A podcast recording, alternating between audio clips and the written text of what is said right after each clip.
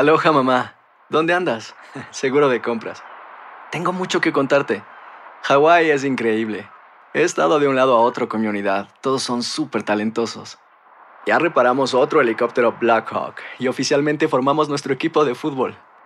Para la próxima te cuento cómo voy con el surf y me cuentas qué te pareció el podcast que te compartí, ¿ok?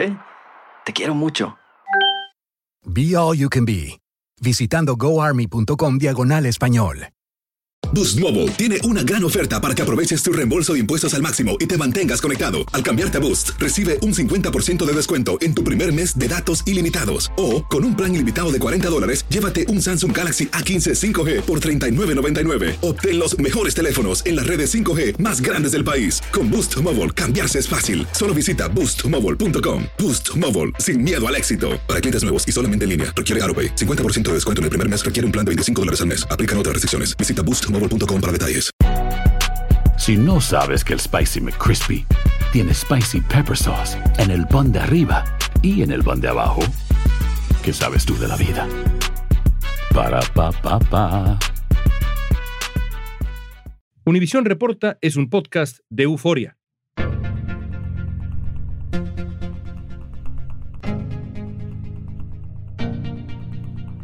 La Federación Internacional de Atletismo se sumó a otras organizaciones deportivas y estableció reglas estrictas para los atletas transexuales, encendiendo el debate sobre sus derechos.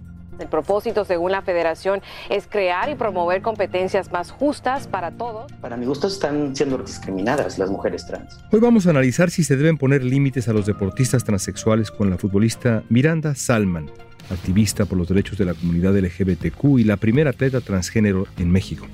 Y logro tener el primer dictamen positivo a nivel mundial y en la historia de que se me hizo una discriminación por ser un atleta trans. Obviamente se dictaminó a mi favor de que no llevaba yo ninguna ventaja de ningún estilo, que tenía yo derecho a jugar. Soy León Krause, esto es Univisión Reporta. Miranda, cuéntanos un poco de tu historia como atleta profesional. ¿A qué edad empezaste a jugar fútbol? Mira, León, yo empecé a jugar fútbol más o menos a los 3, 4 años o desde que tengo así uso de razón consciente, ¿no? Desde el kinder ya empezaba primaria, secundaria y así, ya sabes, este, allí en el Estado de México, en satélite yo vivía y ahí es donde yo empecé a jugar en una escuela lasallista, el Cristóbal Colón. ¿Siempre fue una pasión para ti la pelota? Desde siempre, mi papá me entrenaba en la casa, yo jugaba los sábados y domingos, entrenaba pues prácticamente todos los días de la semana, en fin, siempre me encantó el fútbol. ¿Hasta dónde llegaste en ese principio de tu carrera? ¿Llegaste a jugar profesional? Bueno, en un principio llegué a la selección infantil antes de mi cambio. Llegué a la selección infantil donde tuve por ejemplo, como compañero a Luis García por allá y tuve la oportunidad de ir al primer mundial infantil que organizó la FIFA en 1985 en China, aunque no jugué, pero fui para allá. Que le fue muy bien al equipo, ¿no? Le fue muy bien al equipo mexicano. Sí, sí, estuvo por ahí en los cuartos de final, me parece. Y ya después el regreso, pues empiezo mi carrera en la cantera de Pumas, y ahí no debuto en primera división con Pumas, aunque sí logro llegar a primer equipo, pero de ahí ya paso a un equipo que no existe actualmente ya desde hace mucho tiempo, que es los Coyotes del Nesa, y ahí sí logro la oportunidad de estar en primera división. Así que debutaste en primera división jugando con hombres y todavía antes de la transición antes de la transición con Coyotes del Nesa. Como entrenador tenía al mítico portero de Cruz Azul, Miguel Marín.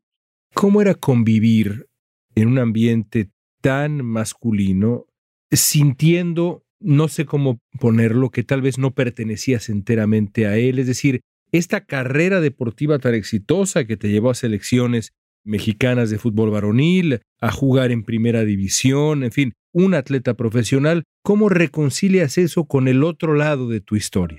Es muy complicado, León, porque pues evidentemente yo era una mujer encerrada en el cuerpo de un hombre, entonces en realidad mi mentalidad, mi manera de comportarme era profundamente femenina.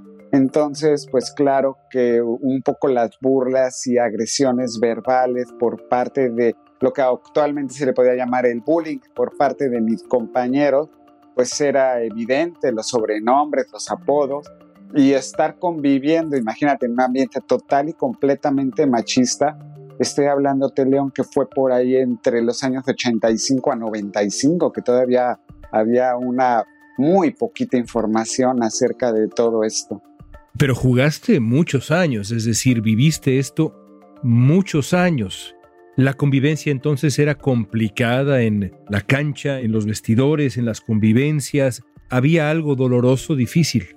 Era difícil porque pues sí, tenía una, vamos a llamarlo así, un doble tema, porque todos los jugadores, mis compañeros de, equipo, pues venían de clase socioeconómica con menos posibilidades y yo venía de una clase socioeconómica mucho más elevada, mucho más acomodada. Entonces, no solamente era por mi manera de ser afeminada, sino que aparte era pues por yo tener ciertas más posibilidades. Entonces siempre era un poco doloroso estar ahí por las burlas, sobre todo, ¿sabes dónde era lo complicado mucho? En los vestidores para bañarte, porque cuando te bañas, te bañas todos juntos. o sea, comparten 12, 13 personas, dos o tres regaderas, ¿no? Entonces sí, a veces podría ser un poco doloroso. ¿Cuándo y cómo decidiste hacer la transición? Por ahí del año 1991-92, por ahí, jugando justamente profesional, tengo una lesión en la pierna izquierda, me fracturo tibia, peroné y tobillo. En aquel entonces no había las recuperaciones que ahora hay, ni las microcirugías, etcétera, etcétera. Y la verdad es que todavía mi recuperación fue muy tardada y en ese momento decidí mejor dedicarme a la escuela, ¿no? yo la carrera en la Universidad Iberoamericana, dejé un poco en stand-by el fútbol en lo que me recuperaba y en ese momento pues me vino ya el 20, por así decirlo, de hacer mi cambio, ¿no? ¿Lo compartiste en algún momento con algunos de tus ex compañeros futbolistas profesionales? No, porque ya empecé yo mi cambio ya cuando estaba yo recuperándome de esta lesión, ya no tuve contacto con ellos y pues haz de cuenta que sí tuve compañeros que actualmente pues están mucho en medios, en el fútbol todavía, ¿no? Pero no lo compartí con nadie, aparte que era pues un tema delicado en aquel entonces como para compartirlo. Pero la realidad es que siempre tuviste intenciones de seguir jugando profesionalmente. Todos los años de mi transición, que fueron como tres años, donde yo no podía jugar en un ámbito masculino porque ya estaba en mi proceso de cambio, pero tampoco en un ámbito femenino porque no había terminado el proceso, pues siempre soñaba con volver a regresar al fútbol. ¿Cuándo fue que decides intentar, ahora como una mujer, después de la transición, insertarte en las ligas femeniles en México? Fui entrenadora de la selección de fútbol gay durante muchísimos años, lo llevé a campeonatos mundiales, Juegos Olímpicos de la comunidad LGBT, y ahí pude yo jugar un poco, ¿no? Pero ahí estaba jugando yo, evidentemente, con hombres. Cuando ya decido entrar totalmente al fútbol profesional femenil, fue cuando logro tener mi cambio de identidad. Fui la primera mujer trans en México en tener un cambio de identidad a través de un juicio ya tenía mi acta de nacimiento, de ahí mi credencial de lector, ahí es donde yo ya decido completamente de lleno, porque yo ya en ese momento sentía que no tenía ningún impedimento de manera legal y empiezo a probar, obviamente, en equipos profesionales femeniles de Liga Mayor y empiezo a jugar ahí. Luego de comenzar su transición, Miranda Salman denunció que no se le permitía jugar en equipos femeninos. Cuando obtuvo un dictamen en su favor contra la Federación Mexicana de Fútbol por discriminación, sentó un precedente en la lucha por los derechos de las personas transgénero. Tu nombre está en los libros de la historia, francamente, de los derechos de la comunidad LGBTQ en México, porque te dieron la razón después de que te quejaste, hasta donde tengo entendido, de que la Federación Mexicana de Fútbol te había discriminado. Cuéntanos. Así es, es correcto. Empiezo a jugar profesional por ahí evidentemente se dan cuenta que yo era una mujer trans, me impiden jugar y entonces empieza una lucha de derechos humanos a través de CONAPRE, de COPRE, de derechos humanos y logro tener el primer dictamen positivo a nivel mundial y en la historia de que se me hizo una discriminación por ser un atleta trans. Obviamente se dictaminó a mi favor de que no llevaba yo ninguna ventaja de ningún estilo, que tenía yo derecho a jugar. Y pues de ahí empezó toda la lucha. Ese dictamen quedó ahí para futuras mujeres trans que si quisieran insertarse en deportes de alto rendimiento. Y pues logramos ganar y hasta la fecha todavía ya estoy en los últimos años ya para retirarme, pero seguimos teniendo participación en fútbol de alto rendimiento.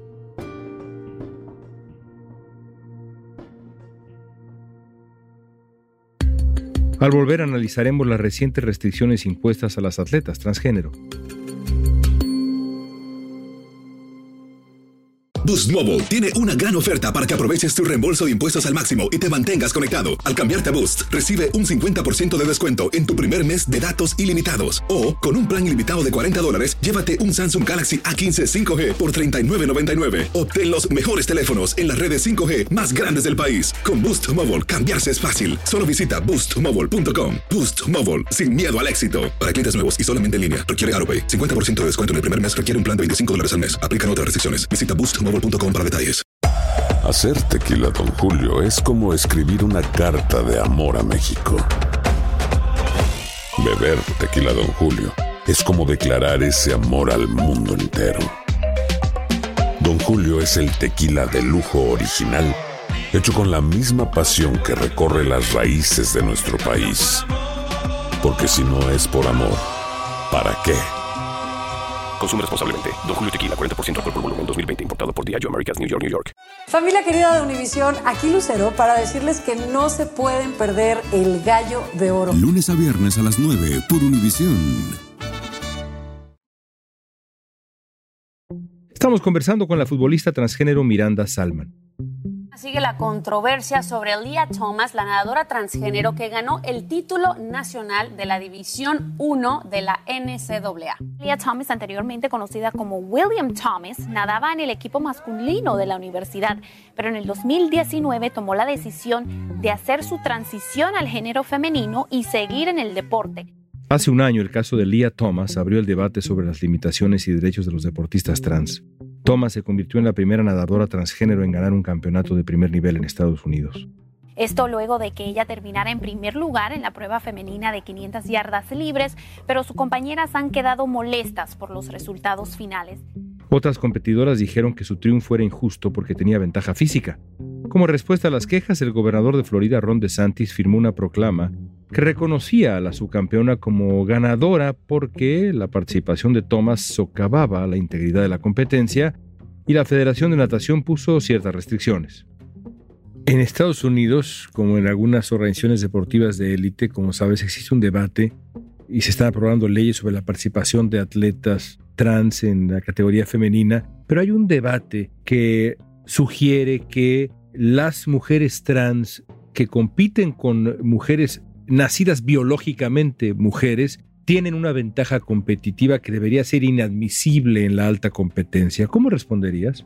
Esta es muy buena pregunta porque no te la voy a contestar con términos geneticistas o biologicistas. Te la voy a contestar con términos de sentido común.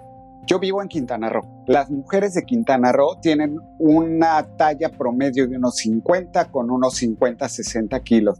Las mujeres en Suecia, porque yo tuve oportunidad de jugar fútbol en Suecia, tienen una talla promedio de 1,75 a 1,80 y un peso promedio de 80 a 90 kilos. Las dos son mujeres cisgéneros, o sea, como dices tú, biológicamente nacidas, el término es cisgéneros.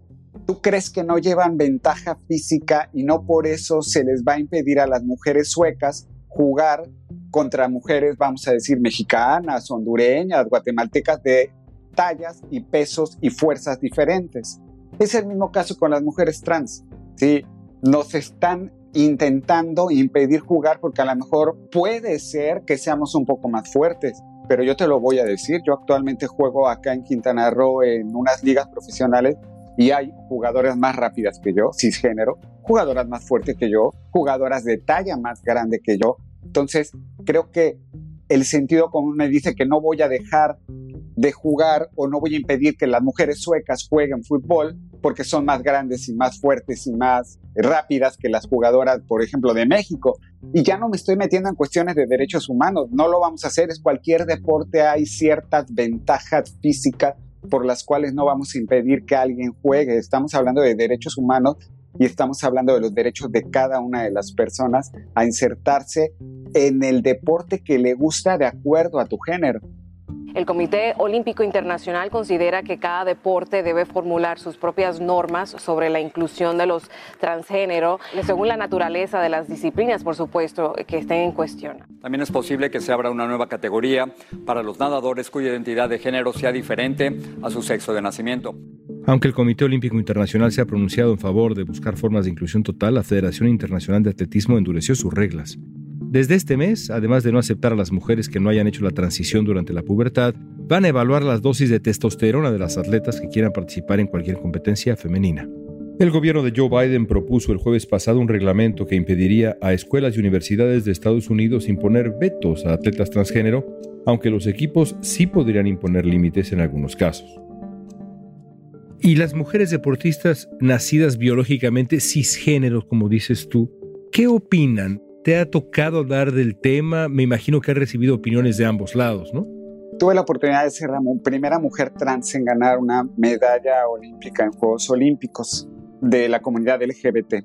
Estoy hablando que platiqué con unas defensoras de derechos humanos y yo les preguntaba, porque yo incluso en un principio de mi carrera yo me cuestionaba lo mismo que se cuestionan otras personas, si no llevaba yo una ventaja física o una ventaja de ese estilo. Ellas me dijeron que si no había mujeres más rápidas que yo, más fuertes, lo que platicábamos hace un rato. Entonces yo les decía, sí, hay mujeres cisgénero más rápidas, más fuertes, más altas, más grandes que yo. Y entonces me dicen, ¿dónde está la diferencia que tú tienes? Y yo digo, pues en que tengo más habilidades. ¿Y por qué tienes más habilidades? Híjole, pues porque entreno desde que tengo cinco años. Entonces, creo que poco a poco esa lucha se ha ido permeando en de que realmente la ventaja o desventaja es más bien por habilidades Sí tuve que pelear mucho, he peleado toda mi vida, pero afortunadamente, por ejemplo, en la Ciudad de México o aquí en Quintana Roo, cuando llegué a jugar en Europa, ya no lo veían así, te ven como cualquier otra jugadora, pero eso a base de mucha lucha, de explicarles qué es lo que verdaderamente es este rollo. Ahora, evidentemente, ya en deportes de alto rendimiento, olímpicos o profesionales, sí creo que las mujeres trans deben cumplir con ciertos protocolos para no tener una verdadera ventaja. ¿Cómo qué, por ejemplo? Los niveles hormonales, la masa muscular, pues que tenga ciertos tratamientos hormonales, etcétera, etcétera. Ese protocolo existe para los Juegos Olímpicos que justamente hace algunos días lo acaban de eliminar. ¿Cómo explicas el eh, rechazo de algunos sectores a todo esto que estamos hablando? ¿Sientes que viene de creencias religiosas, políticas, culturales? ¿Dónde encuentras ese rechazo y cómo lo explicas? Es cierto que hay un rechazo. Las mujeres trans, las personas trans en general, somos los discriminados de los discriminados, porque sí, casi todos los sectores de la sociedad nos dejan hasta atrás falta de educación, no saber exactamente lo que es la transexualidad, falta de sentido común acerca del respeto. Vivimos actualmente en sociedades muy radicalizadas, donde lo que no entiendes lo rechazas y eso nos sucede mucho a las personas y en general y en particular a las mujeres transexuales. Pienso en aquellos años con tus compañeros futbolistas hombres yo comencé mi carrera como periodista deportivo, he entrevistado a varios de ellos de esa generación, que fue la generación de la que yo me enamoré como aficionado y a los que eh, conocí antes que ningún otro, los que en su momento jugaron el Mundial del 94, la selección del 86 y un poco más adelante. Cuando te los has vuelto a encontrar, en términos generales, ¿has recibido un trato respetuoso? Totalmente respetuoso. Por ejemplo, por ahí he tenido oportunidad de saludar a Jorge Campos, a Luis García, a Torres Servín, al profe Cruz. Respetuoso y amable, pero ya, vamos, no es como que ay, eres mi ex compañera, es como, te respeto, acepto lo que tú hiciste, pero sin mayor acercamiento, ¿me entiendes? Pero amable, respetuoso y educado, 100%. Déjame terminar con esto. ¿Qué nos falta como sociedad para que todos podamos integrarnos y que haya, digamos, una valoración por el simple hecho de existir? Suena un poco poético, pero es la manera como quisiera plantearlo y pienso no nada más en México, sino también en, otros, en muchos otros lugares en este momento. El debate sobre la comunidad eh, trans está en el centro de la discusión política en Estados Unidos. Va a estarlo por primera vez seguramente con esa relevancia en la elección presidencial de 2024. Lo está en varios estados, entre ellos Florida, que es donde yo me encuentro. En fin, ¿qué hace falta? Mira, yo creo que nos hace falta un poquito de sentido de libertad, sentido de igualdad. Nos falta mucha educación, nos falta dejar nuestras pasiones y radicalizaciones de un lado y vernos como iguales, como que todos tenemos los mismos derechos humanos, como que todos tenemos derecho a amar a quien queramos y de expresarnos como queramos, vestirnos como queramos, expresarnos como queramos. Yo creo que tenemos que ya empezar a vernos con naturalidad. Yo no quiero que me vean con respeto, quiero que me vean con naturalidad. Yo soy como cualquier otra persona, no importa de qué color traiga el pelo, cómo me vista, etcétera, etcétera. Yo creo que la naturalidad es lo que debería de imperar. Por ahí alguna vez me he preguntado qué espero yo de la comunidad LGBT. Espero que algún día no exista la comunidad LGBT porque como todos nos veamos tan iguales, tan naturales, no tengamos que hacer distinciones entre una persona heterosexual y una persona bisexual o trans o queer o lo que sea, ¿no? Que todo sea natural. Te agradezco tanto esta conversación, Miranda, gracias. No, a ti, León, muy amable. CNN obtuvo un documento de la Federación Mundial de Atletismo en el cual reconoce que los datos sobre las ventajas de las mujeres transgénero que compiten en categorías femeninas son experimentales y limitados. El presidente de la federación, Sebastián Coe, declaró que en los próximos meses se va a crear un grupo de trabajo para evaluar la inclusión y se llevará a cabo una consulta a los atletas transgénero sobre las competiciones de atletismo.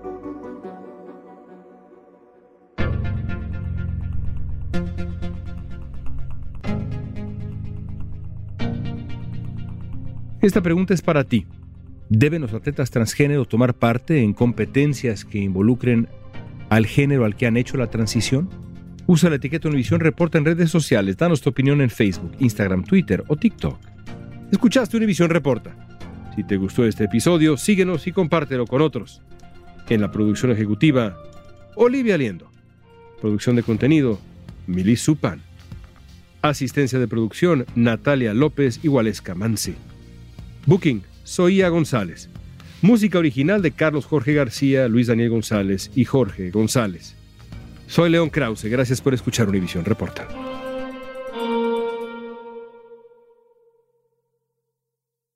Boost Mobile tiene una gran oferta para que aproveches tu reembolso de impuestos al máximo y te mantengas conectado. Al cambiarte a Boost, recibe un 50% de descuento en tu primer mes de datos ilimitados. O, con un plan ilimitado de 40 dólares, llévate un Samsung Galaxy A15 5G por $39.99. Obtén los mejores teléfonos en las redes 5G más grandes del país. Con Boost Mobile, cambiarse es fácil. Solo visita boostmobile.com. Boost Mobile, sin miedo al éxito. Para clientes nuevos y solamente en línea, requiere AroPay. 50% de descuento en el primer mes requiere un plan de 25 dólares al mes. Aplican otras restricciones. Visita boostmobile para detalles. Esto solo es el principio. Porque lo mejor. Esto no se va a quedar así. Lo más impactante. ¿Por qué? Soy tu madre. Esta mujer me robó. Por favor, abre tus ojos. Está por venir en. ¡Pablo! ¿Entendiste? Tu vida es mi vida. De lunes a viernes a las 8 por Univisión. Y eso sí que amerita un brindis, ¿no crees?